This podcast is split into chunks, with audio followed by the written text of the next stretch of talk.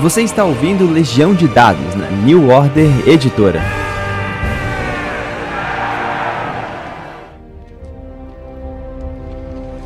Minha espada é sua. E o meu arco é seu. E meu machado. Saudações narradores e jogadores. Aqui é Pedro Borges e você está na Legião de Dados. Bem, a gente vai falar sobre Sociedade Pathfinder. Você já vai entender logo no começo que é um projeto que envolve mais figuras, né? E cara, ninguém melhor para poder conversar sobre isso com a gente do que o Rafael Chup, que é o, o, o capitão de Ventura, é a pessoa que está no ponto mais alto da hierarquia e vai poder explicar um pouco sobre isso pra gente. Tudo certinho, Rafael? Tudo certinho. É bem o mais alto, mas é quase lá, assim, sabe? Ainda tem um a mais, né? Mas, mas de boa, a gente entende. Pelo menos aqui no Brasil, acredito que seja. Ah, legal. Bem, para quem tá chegando é, agora, explica pra gente o que, que é a Sociedade Pathfinder e o que, que é a Organized Play Foundation. Ok, Sociedade Pathfinder e Starfinder, não podemos esquecer do irmão mais futurista funciona como uma espécie de jogo organizado, onde os jogadores e mestres dividem a aventura ao, ao redor do mundo. Então a Paizo lança pequenas aventuras de 4 a 5 horas de duração cada uma, é, os mestres a adquirem e fazem para os seus jogadores. E o jogador pode jogar com o mesmo personagem, independente de quem esteja mestrando, independente de qual lugar do mundo, dando uma sequência ao personagem. Ele evolui, ele ganha tesouro, ele ganha fama, ganha XP, ganha todas essas coisas, independente de onde ele esteja jogando, quem ele esteja jogando. Aí isso faz com que jogos é, mais pontuais, mais casuais, possam ter o sentido de evolução que muitas vezes falta nesse tipo de jogo. E em muitos casos, as decisões que o jogador jogadores tomam em jogo são levadas em contas para escrever os jogos seguintes, que é um adendo bastante interessante também. Legal. Então você tem a possibilidade de participar tanto de forma descontraída, mas se você prestar atenção do que está acontecendo ali, aos poucos você vai entendendo maior o, o, o grande quadro do cenário, né? Exatamente. Existem situações políticas onde às vezes acompanhou mais alguns jogos, você consegue manobrar melhor porque você conhece um NPC, você conhece conhece uma facção melhor do que as outras. Não só isso, como histórias continuadas, que geralmente são apresentadas na temporadas, que a gente chama de metaplot. De repente é um objeto que está perdido e ao longo de algumas, alguns episódios chaves você vai encontrar pistas sobre onde esse objeto está. Para um final da temporada você tem uma grande aventura onde vocês acham esse, esses objetos. Geralmente no que nós chamamos de um especial interativo. É um jogo especial onde ocorrem várias mesas simultâneas. Se eu, se eu entro, me cadastro com um personagem, a informação dos meus personagens ficam no site ou em algum lugar oficial ou é meio livre? Por enquanto fica livre. Você fica com o seu personagem onde você quiser. PDF, dentro do Roll20, dentro do é, Fantasy Grounds, onde você achar melhor. Hero Lab, eles estimulam bastante Hero Lab. E você tem um cadastro básico dele dentro do site, onde alguns pontos são, são marcados, que são os pontos de conquista, os pontos em inglês, pontos de achievement points. Como é que você tem a noção da evolução, né? Exatamente. Com esses pontos que você ganha, você pode comprar bônus especiais dentro do site que acrescentam no seu personagem, tipo capacidade de ressuscitar depois se você morrer numa missão, depois que o personagem for mais antigo. Você pode comprar uma capacidade de, de fazer um, uma espécie de tutor para um personagem mais novo. Então, se você está no nível 3 e está jogando numa mesa que tem um cara de nível 1, você dá uns bônus para esse cara e etc, etc, etc. Esse sistema de pontos de conquista ainda está em desenvolvimento, ainda nós estamos num sistema um pouco mais manual que é ponto de fama. Isso daí é controlado manualmente pelo, por cada jogador. Tem algumas resquícios ainda no site disso daí. Está numa fase de migração, então está um pouco misturado ainda as coisas. Mas a princípio, cada jogador é responsável pela evolução dele e o mestre no final de cada sessão entrega uma folha especial chamada folha de crônica, onde ele relata todas as coisas que o jogador encontrou durante a aventura e que ele pode ter acesso em aventuras seguintes na evolução do personagem. Mas existe também a Organized Play Foundation, né? Que não pertence a Paizo. É, Organized Play Foundation, por enquanto, é uma, é uma fundação sem fins lucrativos onde voluntários de diversas, diversos setores é, se juntam para fazer com que você tenha regras dentro de jogos organizados, independente de qual empresa, seja Paz, seja Chaosium, seja qual for. Porque daí você tem um, um, grupo de pessoas que garante que a mesa vai ser segura, que a mesa vai ser inclusiva, que vão ter regras que evitem aconteça trapaças de modo geral. E então existe essa Organized Play Foundation, tenta padronizar isso para a experiência ser o mais, o mais padrão possível e o mais dentro da expectativa de quem vai jogar. Acho que, acho que é por aí que funciona mais ou menos. acho que, acho que deu para entender. Pathfinder, a primeira edição, eu cheguei a, a comprar alguns livros para fazer algumas, alguns jogos de adaptados de cenários de D&D. Acho que a maioria das pessoas que comprou Pathfinder acabou comprando para esse sentido. E aos poucos fui começando a gostar e tal. E pelos mares da vida, eu acabei é, conhecendo o Bruno Mares, que é o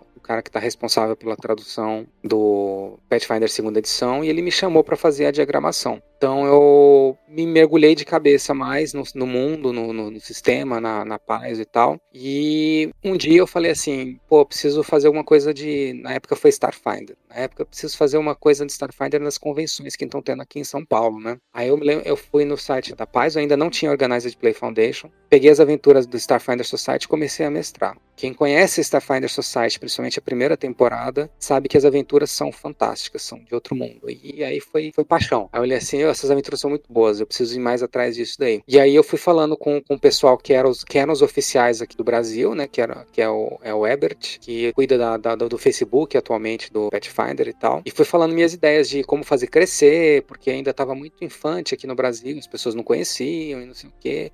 Eu falando pro Bruno e pro Anésio e pro Manjuba, falando, bicho, tem que tem que colocar isso, porque é uma ferramenta ótima de, de venda do produto, que angaria novos jogadores, que não existe o compromisso que tem de uma campanha longa, que nem uma Adventure Path, não sei o quê. E aí foi perturbando, perturbando, até que o Ebert chegou para mim, bicho, você não quer ser o capitão de aventura aqui? Eu não tô mais afim, porque eu não tô podendo, não tendo tempo, não sei o quê, não sei o quê. Falei, depois de algum tempo, demorou uns dois, três meses, ele me convenceu a, a finalmente ser efetivamente o capitão de aventura, né? porque apesar de ter bastante vantagem, tem muito mais obrigações. Aí falei, beleza, você esse negócio aí e tal.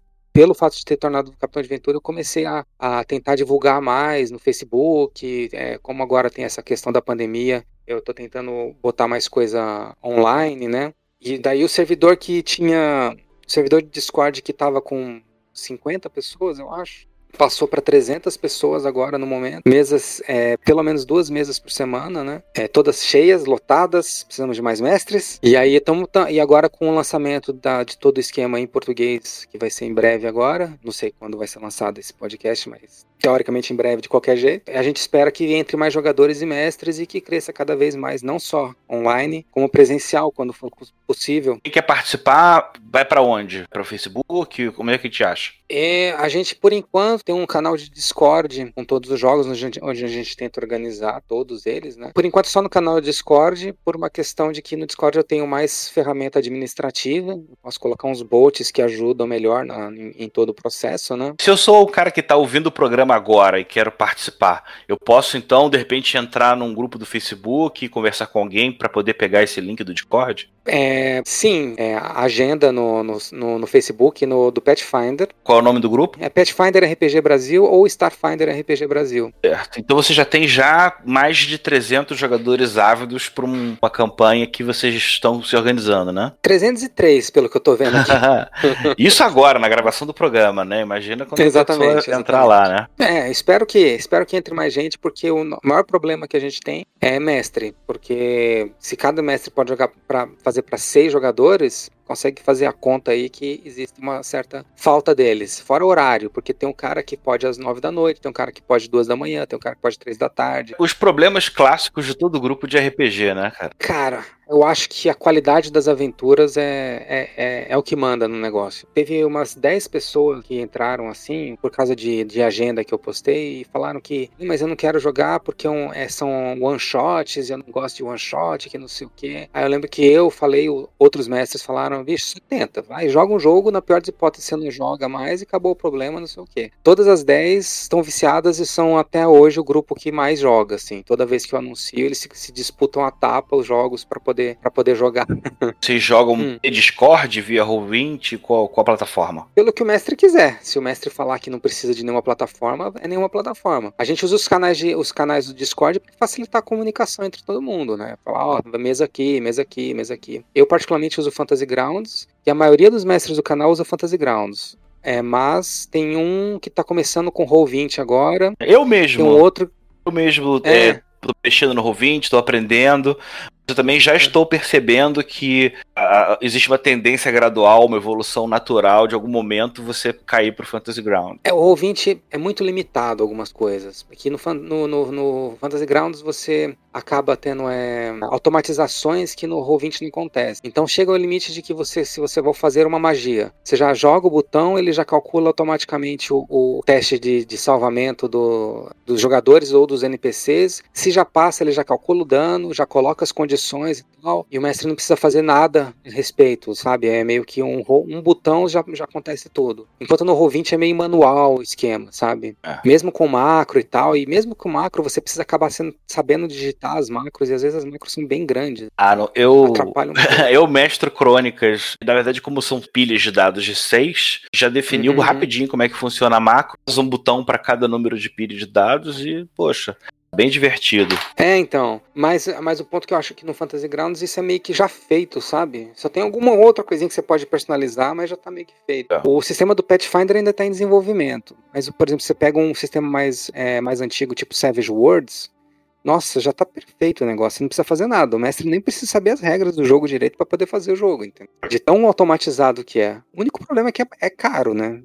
Até aí. É, ainda tem essa, É. diferença, né? O, o- eu É, consigo ainda jogar o Roll20 ainda sem ter que pagar nada. exatamente, É, exatamente. o, o punk é que eu tenho que, na verdade, manter uma pasta de referência no meu computador e ficar Hum. trocando token, mapa, porque eu tenho um teto de, de memória X, exatamente, entendeu? exatamente. Acaba, acaba conseguindo. É, no, no, no, no, no Fantasy Grounds acaba que o limite é o, seu, é o HD do seu computador, né?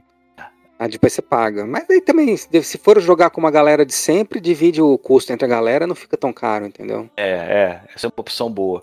Todo mundo acabou dando atenção maior para essas plataformas online para jogo. Infelizmente, numa época em que o dólar deu um salto bizarro, né? Então, uma certa, É, verdade. uma certa, um certo receio, né? É o que eu costumo falar, pessoal que fala, pergunta, tem muita gente pergunta pra mim, vale a pena comprar o Fantasy Grounds? Eu falo, bicho, é, se você comprar no Steam, o preço ainda é o preço Steam, que é dólar, é um- não é o dólar exatamente, né? É uma conversão louca que eles fazem lá. É, é. E acaba que fica bem mais barato. E quando sair a versão mais nova, que é a Unity, não sei se isso vai se manter. Então, meio que. Eu sei que a versão agora tá, vai ficar obsoleta e vai chegar a versão nova, talvez valha a pena esperar, mas talvez o custo disso seja proibitivo. Então, pelo menos tem essa vantagem, o fato de estar na plataforma do Steam, e o Steam tem uma predileção por brasileiros aí, onde as coisas são mais baratas. É, mesmo jogos tradicionais. Porque é um país grande consegue é, compensar pelo volume. É tudo É, eles virtual. fazem isso. É, eles fazem isso com vários países. Rússia também tem os preços mais baixos, É. África do Sul. Se você vê pelo tamanho do país, você acaba meio que tendo a ideia da coisa, que o nego compensa pela, pela quantidade. É, exatamente. É muito insano, né, cara? Porque o nosso mercado ele tinha um segmento por um lado que é- eu vou te dizer, eu mesmo nunca tinha jogado é, remotamente até a pandemia, né? Agora é a única opção, né? E, e é surreal como pelo menos é a salvação do RPG, né? Uma série de outras É.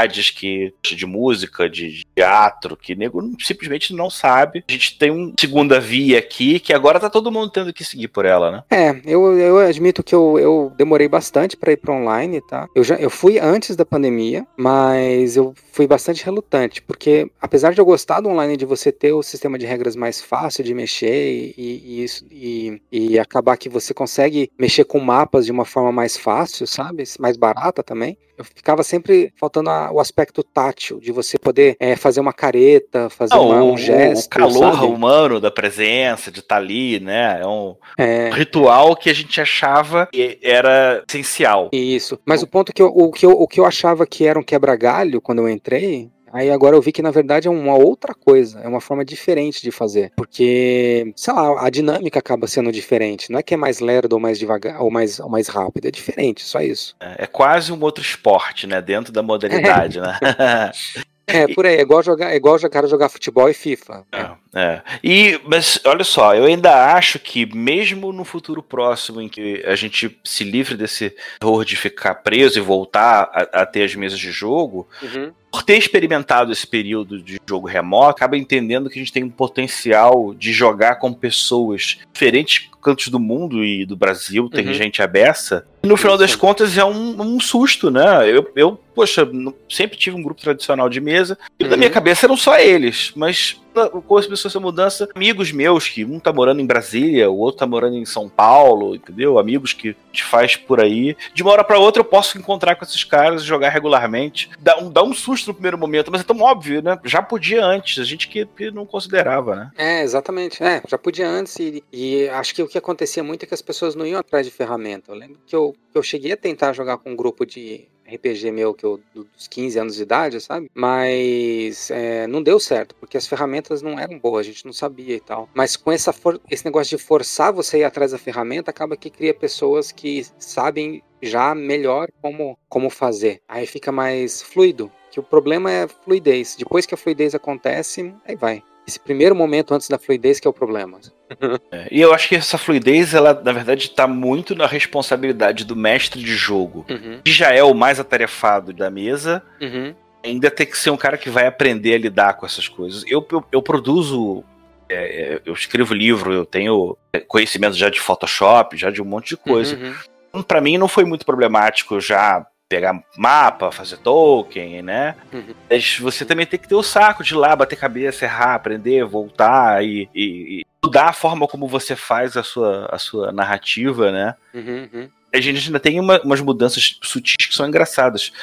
Quando a gente joga crônicas, a gente usa um D6 que tira números mais altos com muito mais frequência que acontece no Roll20. Então, eu, como, como estrutura de game design, eu tive que mudar um pouco a forma como eu peço os testes. Mas é bizarro, porque o mestre, além de ter tudo que ele já tem que saber, ele ainda tem que ter esse jogo de cintura, de correr atrás, aprender, né? E- É, para algumas pessoas realmente existe uma curva de aprendizado bem grande. Eu também mexo em Photoshop, todas essas coisas, e o fato de eu ter as imagens já recortadas em alta de, do Pathfinder por causa da diagramação também ajuda muito. Então, para mim é muito mais fácil, mas eu entendo que tem gente que. E, e, mas não é só a questão do. Photoshop, não. Tem gente cabeçuda, porque na verdade você tem uma série de programas é, de browser que fazem as montagens. É verdade. Não tem, é verdade. tem gerador de token, então mesmo que você não tivesse o Photoshop, só, só sabendo como parar os arquivos como colocar, né, tu já consegue Uhum. fazer alguma coisa. Mas a maioria das pessoas não. Tipo, e não é assim. E você, hoje em dia, a idade média de um, de um jogador de RPG no Brasil é, é mais de 30, né? Eu acredito eu. Uns 25 a 35, mais ou menos. Que nem sempre é uma galera que está disposta a aprender coisa nova, principalmente em computador e tal, a não ser o que já conhece, né? Então tem, meu, tem diversos fatores aí que influenciam no online. Mas tem cada vez mais gente se adaptando e vendo que não é tão difícil quanto parecia ser no começo. Cara, devo estar mestrando, deve ter dois meses. Com certeza não é mais do que isso. E batendo cabeça, já você acaba descobrindo, quer queira ou que não, apesar de estar numa plataforma que tá de longe de ser melhor, que é o Roll20, Uhum. tem muita coisa ali que você já sabe que a gente já passou por ali, e, assim, coisas, né? Por exemplo, aquele Uhum. dilema do, do, do mapa com ou sem o quadriculado. Hum, tá. E o mapa que a imagem que você tem já tem o quadriculado, que é alinhar ela direitinho com o mapa. Tem uma opção lá no Roll20, Align to Grid, caixa, sacou? Se você é mestre de jogo, deu a oportunidade de encontrar, jogar com o seu grupo de jogo regular, deixa de pensar nisso como uma forma de expandir novos horizontes. Todo mundo do seu grupo antigo vai querer participar, ou até vai poder participar, poder conhecer outras pessoas e batendo cabeça, tocando ideia com as comunidades, todo mestre de jogo tem esse potencial. A gente fala aqui sobre a dificuldade, não é nada que não dê para ser superado com determinação. Sim, com certeza. É, eu vejo isso bastante. Tem gente que joga lá que falou, ah, nunca joguei online e vamos jogar e acaba gostando e tal. Tem um camarada lá que, que entrou agora há pouco, tá? E, e ele tem um ódio mortal de jogo online, né? Hum? Mas ele se inscreveu em duas mesas ag- agora na Paisocon. Diz ele que vai, ah, vou dar uma chance pra ver o que acontece, né?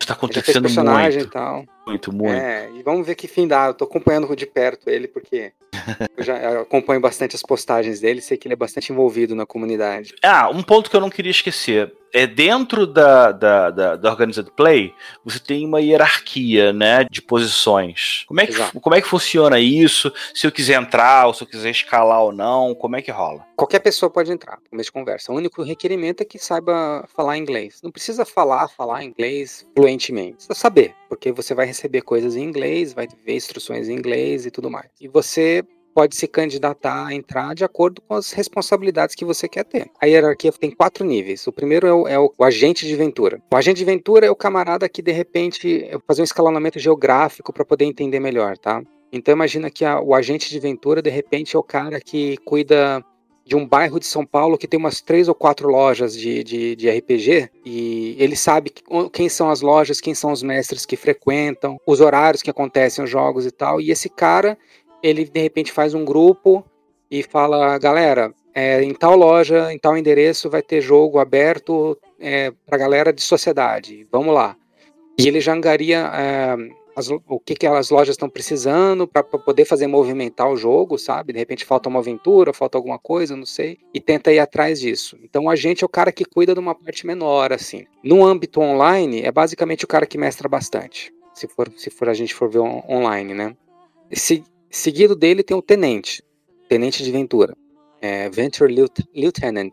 Ele já cuida de uma área ma maior. Então, os é, agentes de Ventura vão se reportar a ele, e ele, de repente, em vez de cuidar de um bairro de São Paulo, ele cuida de São Paulo inteira, da cidade ou do estado, dependendo do escalonamento que você faz. E aí, então, se tem alguma disputa na mesa que sai da alçada do agente, aí o tenente vê, vê se dá conta ou se ele escalona mais ainda. Ele tem capacidade maior de decidir coisas, de, é, é, de entregar é, algumas bonificações que, que pode acontecer e acaba, na verdade, fazendo esse escalonamento. Basicamente isso, é o cara que cuida de uma região maior e cuida de diversos agentes de, agentes de ventura. Ele, ele funciona é... um pouco como, como um árbitro, assim, para decisões de. Também, projeto. na verdade, o próprio agente já funciona como árbitro, mas para situações menores. Para situações maiores, passa para o tenente, para situações maiores, passa para cima, e para situações maiores, passa pra, mais para cima. Vou dar um exemplo mais para frente para você, você entender melhor. E isso, ele cuida de uma macro-região, uma região um pouco maior. No caso de online, de repente é um cara que, além de fazer de mestrar os jogos, ele promove, ele, ele joga promoção no, no, no Facebook, falando que vai ter mesa, é, e esse tipo de coisa. Ele faz uma promoção de um nível um pouco maior. O capitão de Ventura seria o cara que coordena uma região inteira.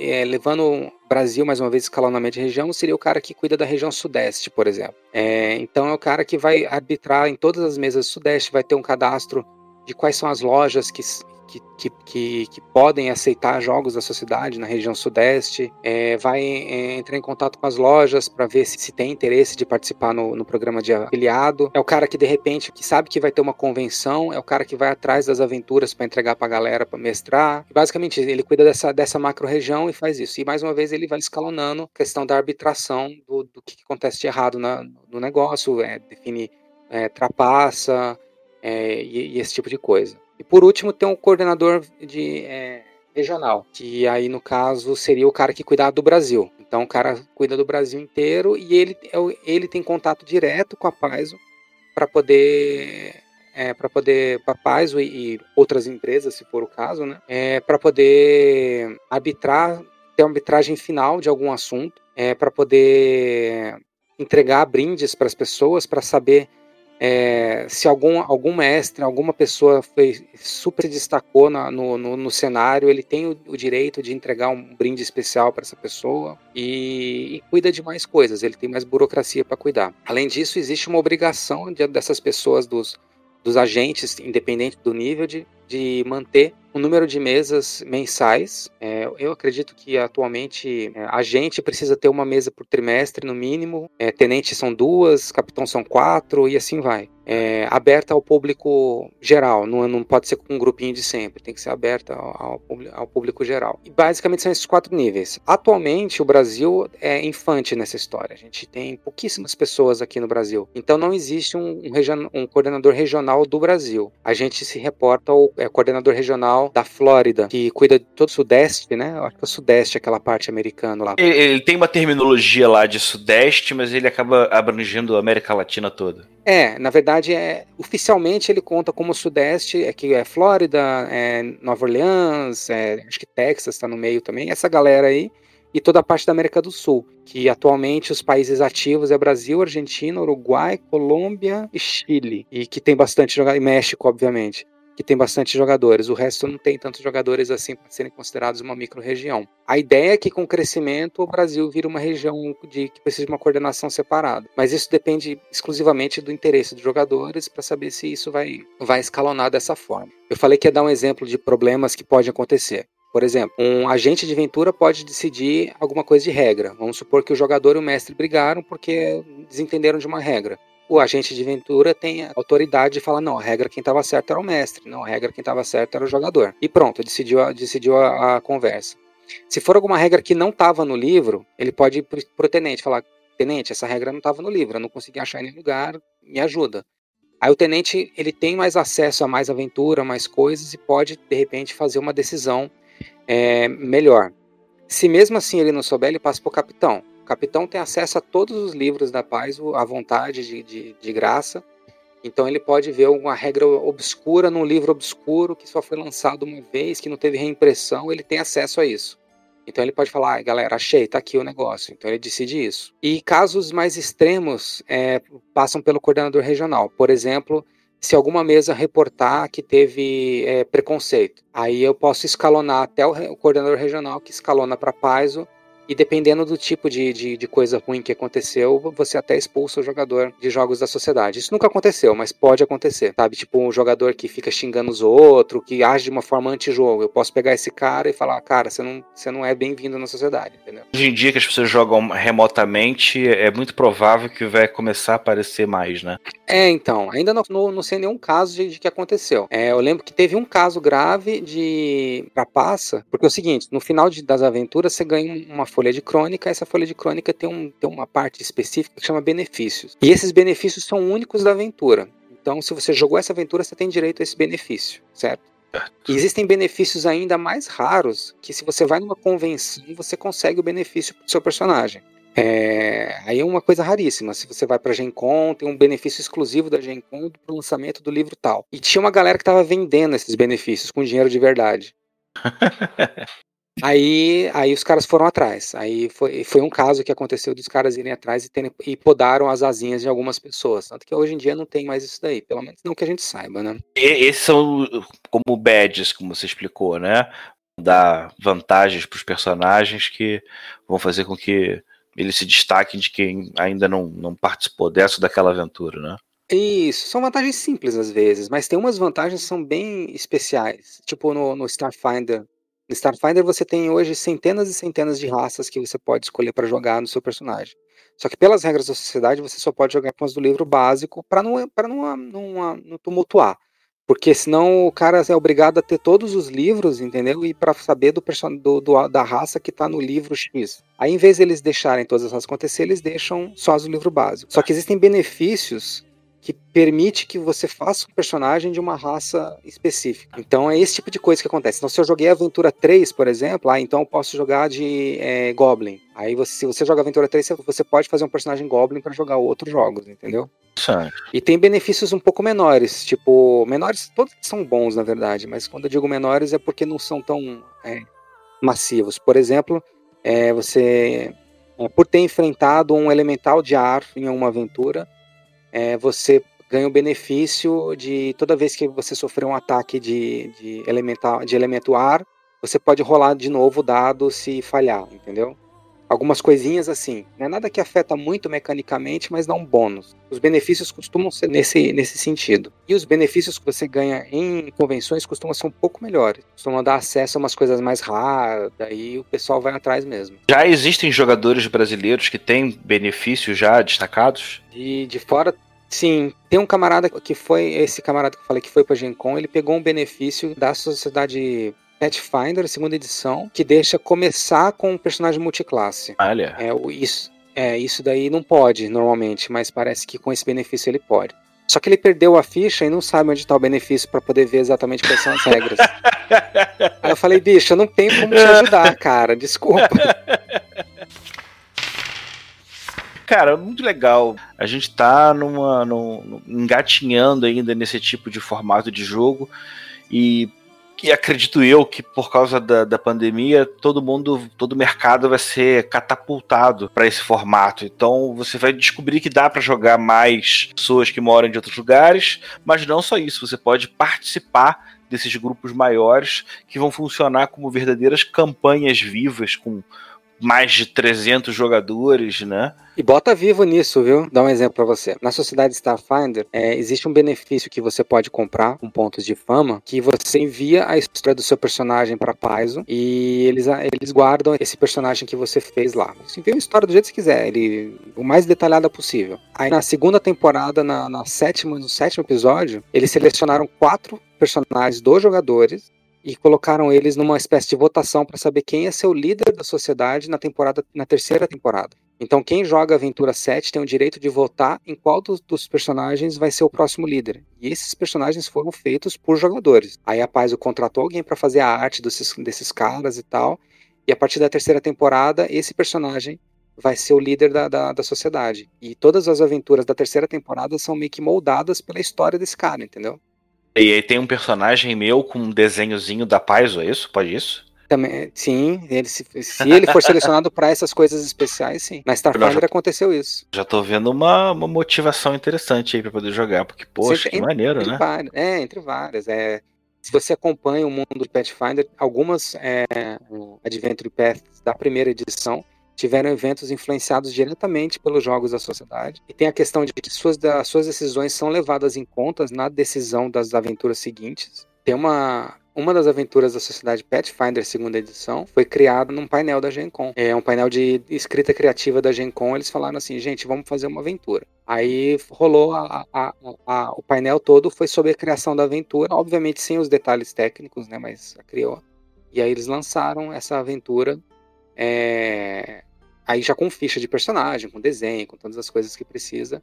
Mas foi baseada nessa, nessa, né, nesse painel aí. E então rola essas coisas direto mesmo. É, é bem legal essa, essa noção de que você tem a criação de lendas locais, né? De, de rumores. É, tem, tem bastante, isso daí tem bastante. Vixe, muito. muito positivo. Cara, e aí, o que, que você gosta mais de RPG? Você joga há quanto tempo? Fala um pouco mais do Rafael Tio. Comecei a jogar aos 14, eu tô com quase 40. Fazer as contas aí, né? Eu lembro que eu comecei a jogar com a caixinha da Grow, aquela caixa do D&D da Grow, sabe? Onde tinha um dragão na capa. É, e é interessante como é que tá ressurgindo uma, um culto a esse esse D&D da, da Grow, né? Sim. Pelo menos dos grupos que eu tenho acompanhado, cada vez mais. Olha, isso aqui é minha edição. Aí o cara tira foto amarradaço. É. Destruído. E aí, quanto mais destruído o livro, fala, pô, que maneiro e tudo. Eu acho que, eu acho... Eu acho que do, de, dessa caixa não tem mais nada, mas dos os dados eu ainda tenho. Os dados que vieram junto eu ainda tenho. Velharia eu tenho é, é, só os, as caixas, né? O livro vermelho, o livro azul, o verde sei, e o preto. Sei, o só que os livros, as caixas em si já estão destruídas há muito tempo. Eu olho pra estante, a primeira coisa que eu vejo é aquele dragão vermelho do Here's Manual.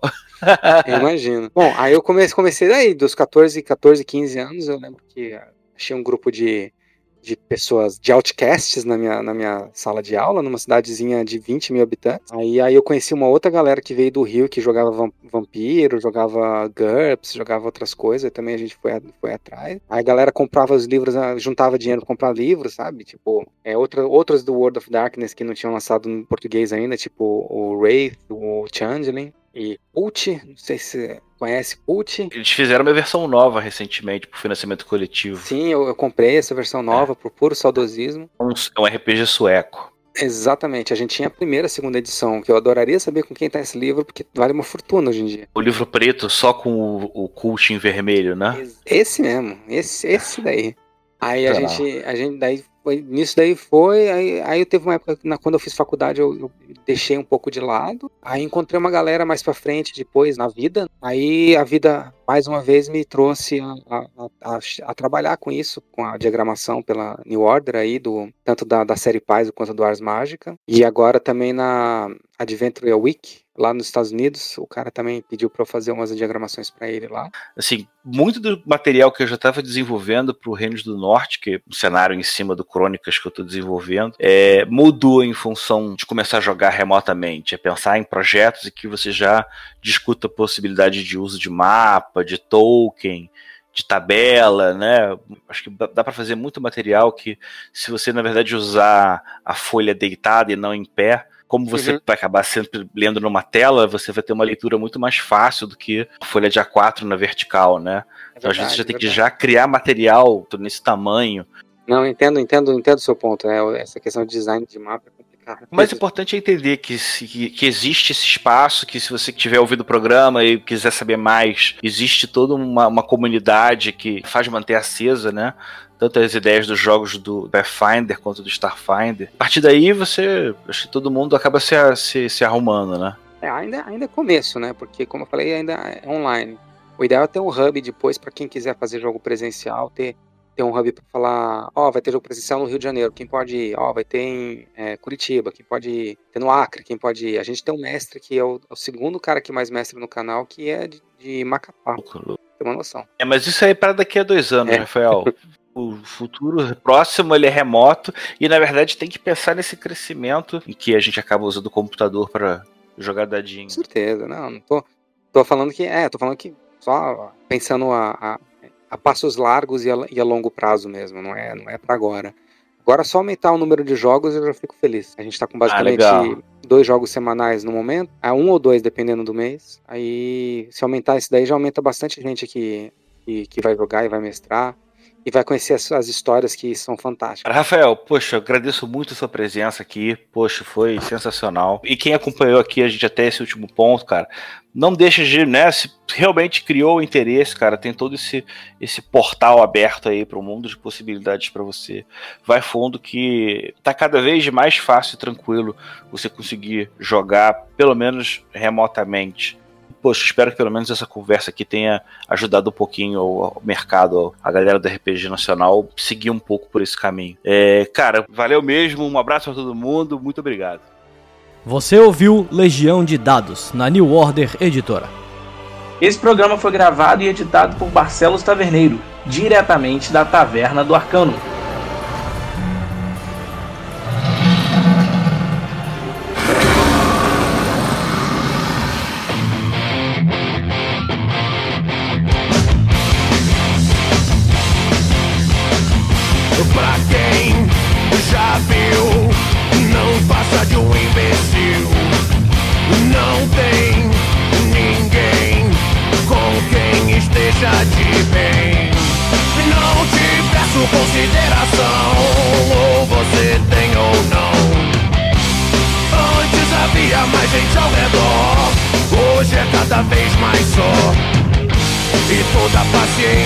Dia chega ao fim. Inevitavelmente isso termina assim.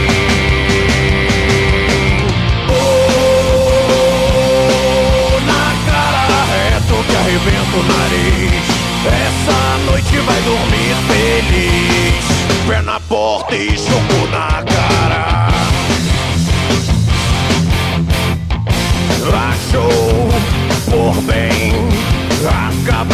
dia de alguém. Então, sendo assim, tinha de escolher justo a mim. Conta o que eu não tenho, diz o que eu não posso. O que é meu é meu, o que é seu é nosso. Qualquer infeliz tem mais o que fazer. Só você não parece ter. E eu não tenho nada mais a lhe dizer. O papo com você agora tem que ser.